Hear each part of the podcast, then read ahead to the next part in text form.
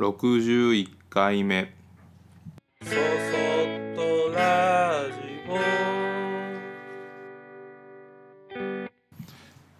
皆さんこんにちは。こんばんは。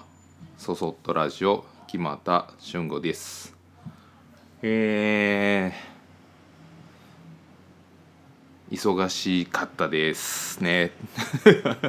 まあそういう話もちょっとこう最初の、えー本題に入る前に前の録音の中でも喋ってはいると思いますが、えーかれこれ1年弱ぐらいうんと忙しい状態が続いてました。で、まあ、自営業者なので忙しく忙しかったっていうのはとても、えーいいことで、えーすごく暇でしょうがない時間もたくさんあった僕からするととてもありがたい時間ではあってで自分の実力よりも少し難しい緊張感のある仕事も多かったことも、えー仕事量が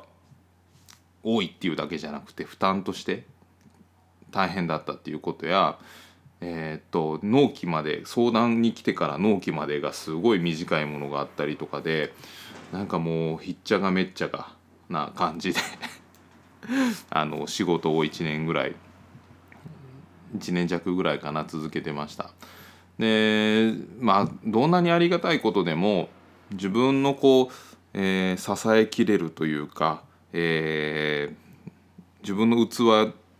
に注ぎ続けると溢れてしまってこらえきれなくなってきますよね。でうんと仕事だからお客さんが待ってるからと思うとやっぱりあの頑張らないととか期待に応えたいとかって思ってしまうしでそうなってくると日常の生活っていうものをうんとある意味こうちょっと犠牲にしながらでも乗り切るっていう忙しい状況を乗り切るっていうペースにモードが変わってくるなんかこうゲームでねあのノーマルモードっていうところから 鬼モードみたいな なんかそうそういった感じモードが変わって変わらざるを得ない状態になっちゃいますよね。で、まあ、日常モードっていうものからが賄いきれなくなって仕事モードっていう風な状態でその忙しさを乗り切ろうとしてました。でもそんなモードもやっぱり1年ぐらい続くとなんかこう日常モードが、えー違う仕事モードが日常になってくるんですよね。で1日2日ぐらいちょっとこう休んでうんとなんかゆっくりしましたっていうだけではやっぱりそれがなかなか簡単には切り替わらず。で以前だったら仕事モード中でもちょっと遠出して、まあ、例えば、えーっと海の方に行って美味しい回転寿司を食べてみんなで帰ってくるとか どこどこ行ってとかっていう非日常を感じられてガス抜きもできたんだけどあの今はねそれもちょっと難しいのででそういうことをしに行ってもなんかこう心からリラックスして楽しめない状態になったりとかしてね難しかったんですこの1年は。僕はできる限りあの平々凡々と日々を重ねていければなと思っています。で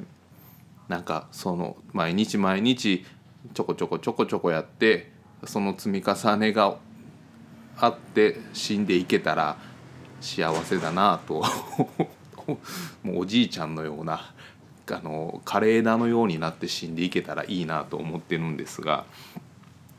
なので誕生日もクリスマスもお正月もあのなくてもいいなとも思ってます。で子供がねあのもう今は喜んでくれるのでそういった誕生日とかそういった日もあのよろ子供たちが喜んでくれる日と思うとすごく大切だなと思うようになったけど本当個人僕がもし独り身であれば本当にクリスマスもお正月もなくていいと思ってると思います。まあ、そのぐらいあのなんかこう日々をなだらかに過ごしていたいなと思ってるのであのー絶えずそういうふうになれるようにあの自分の中でも意図的にしあの整えてそういうふうになれるようになれるようにって言って頑張ってるけど仕事モードっていうモードにあのせざるを得なくなるとそれ自体が難しくなっていたんですね。でこの1ヶ月ぐらいはその忙しいモード忙しいっていう状況もう切羽詰まって何かこれが終わったらこれをやんなきゃこれが終わったらこれかっていうそういう仕事に追われ続けるっていう状況ではなくなってきてあのいつも通り仕事をしていけばうんといろんなことがしっかりと収まっていくような俗に言う日常モードになそういうスケジュールで過ごせているんですけどなんかずっとそういうふうにスケジュール的には余裕があるのになんか心の中では何かにずっと追い立てられてるような気持ちがずあのしてなんかすごい苦しかったんです。で作業しててもすぐ座って休憩が欲しくなるし集中して進めやっていけばいいのになかなか集中ができなくて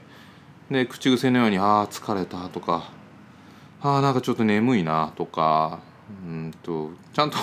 ちゃんとあの睡眠もとってるし仕事の負荷も通常よりちょっと少ないぐらいでもあ少なく、まあ、意図的にね疲れてるから少なくしようってうしてやってたのにもかかわらずなんかこう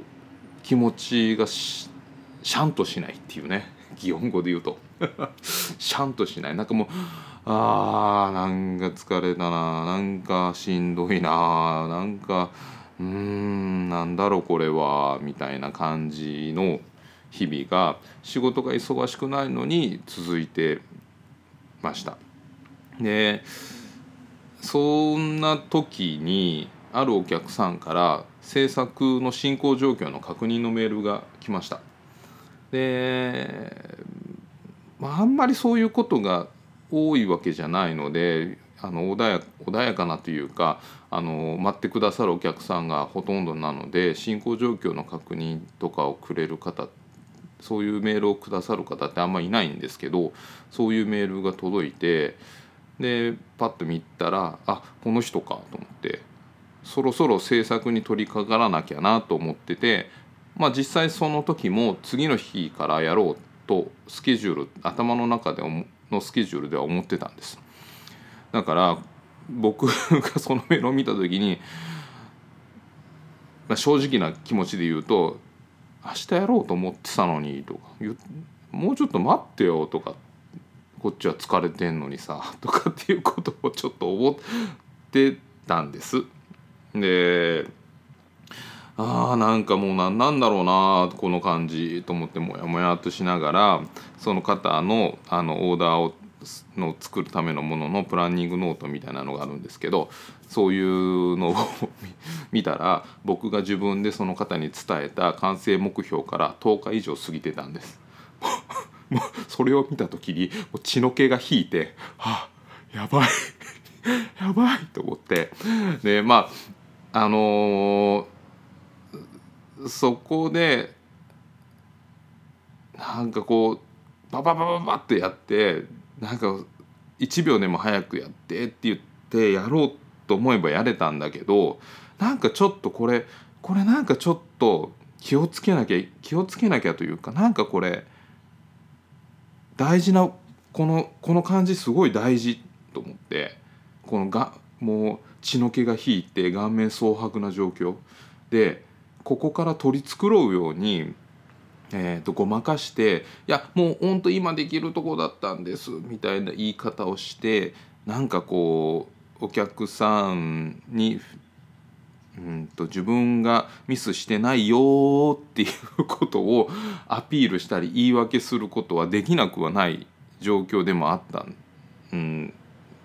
ですね。でなのでそういうことを多分以前の僕ならしてたなっていう気がしてでもお客さんにとってベストなのは僕がそういうこうごまかしでうまく取り繕うことよりもあの落ち着いてその方にいいもの自分が納得した丁寧な丁寧なこれがいい可愛いと思ったものを届けることが大事だなっていうことをふっと冷静になって思えてでそのそれとともに自分があなんかこう勝手に自分で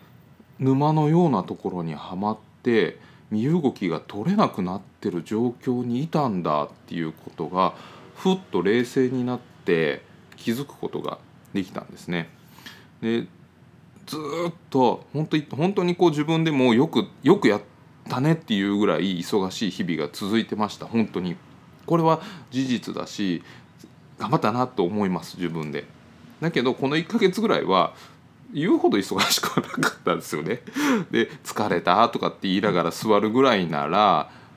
あのよしひと踏ん張りだっつってあの制作にかかればこのお客さんのものもちょっとずつ進んで完成目標の時までには完成ができてたはずなんです。だけどあのどこかやっぱり気持ちがちぐはぐしててなんかこう疲れたなとかもまあ分かり今の言葉の分かりやすい状態で言うとちょっと鬱っぽいような気分だったのかもしれないんです。ただまあ僕はそれを鬱として簡単に捉えなんかこう言葉にして収めちゃうよりかはもうちょっとちゃんと原因が分かりたいと思うたちなのでだからそういうちょっとモヤモヤとした気分があってでプランニングのそういうノートを確認して毎日朝確認して過ごせばそういうこともなかったんだけどそれを確認することがどこかなんかその自分自身をのその現実を直視せざるを得ないような怖さというかそういうものがあってもう多分このこと全て頭の片隅ではよくよく思い返すと分かってたんです。自分がそういうプランニングノートとかやらなきゃいけないこととかお客さんのメールの返信とかそういうこと全部やらないああこれをしてあれをしてってやっとかなきゃいけないなと思いつつもああなんか疲れてるから今は無理みたいなことを思って見て見ぬふりをしてたっていう自分がいたのも分かってました。でそれはじゃあなんでそうしてたかっていうと多分また自分がそういううんと忙しくて必死の状態にならないといけない状況になると自分が壊れてしまいそうでなんか恐ろしかったっていうのも事実としてはあったんですね。でそれからお客さんにはちゃんと取り繕わず正直にちょっといろんなことであの仕事が押したりしてあのうまく制作の方に取りかかれませんでしたっていうことでお伝えして謝罪をしてでパパパパッと終わらすっていう仕事ではなくちょっとあのしっかりと納得のいくような状況で進めながらあの制作をしてであのここまでにはないとダメだっていうギリギリの納期には若干まだ余裕があったのでこのお客さんからの問い合わせから画面蒼白になって制作をするっていうことに関しては、えー、事なきを得たんですけど、まあ、僕の中では大きな、えー、反省 として、えー、良い経験というかあしまったなっていう傷みたいなものとともに残りました。忙しい日々が続いてその忙しさが忙しいっていうことが日常のペースになってしまったのが今回大きな要因だとその時に気づいたんです忙しいと今猫の声が入ってるかな？すごい猫がなぜか鳴いてる。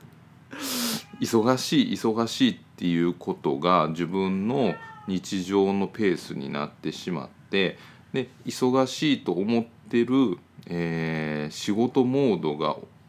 終わって日常のなんてないあの普通の状況になったけど頭の中では忙しさが抜けずずっと忙しい忙しい忙しいと自分で自分をこう苦しめていってるような状況が続いててそのせいで頭だけが忙しくでもそれ以外全部日常的なのんびりしたペースになったんだけど疲れと解放感がそのせいで抜けなかった。なんか思い返すと最近お菓子とかの感触が多かった。なんかコンビニに行ってなんかないかなって思って探してることは 多かった。で僕はストレスがたまると食にあの逃げるというか食で満たそうとする食いしん坊なのでそんなことがあったしまあ多分お酒を飲む人だったらお酒でそういうふうに逃げただろうしショッピングをすることであの満たされる人はそっちに逃げてるような、まあ、なんかその自分に不必要な負荷がかかって自分自身がちぐはぐな場合って何かそういう自分の好きなことで満たそうとするのが人間だなと僕はよく思ってるので 僕の場合はそういう感触が増えて、えー体重も少し増えるという結果になったということなんですけど。でまあ頑張ることもあの大事だし忙しい時にはやっぱり無理をしないといけないことも仕事である以上あのあるとは思うんです。でそれを乗り無理をしながらでも体を壊さずに乗り切ってでそこからファッと休憩したりゆっくりすればいいことなんだけど、まあ、このご時世のこともあったりもするしなんか年齢とともにそういうことも徐々に徐々に難しくなっていくのかなっていう気もなきにしもあらずで今回はその忙しいっていう日々がありがたいっていうことと自分の充実感と、えー疲労感とかごちゃごちゃになってこんがらがってしまいそれをほどくことの難しさ日常に戻ることへの難しさっていうものも存在するんだっていうことに気づけた良い経験だったなと思います。本当でもその気づいた日からえーっと疲れたとか眠いっていう気持ちがどっかに行ったっていうすげえ自分がいい加減な人間なんだっていうことにも 気づきました。はい、えー、そそっとラジオでは皆様からのご意見ご感想をメールにてお待ちしております。メールアドレスは soso アットマークグッドの G ポイントの P 数字の53 .net そそアットマーク gp53.net こちらまでお待ちしております。それではまた次回。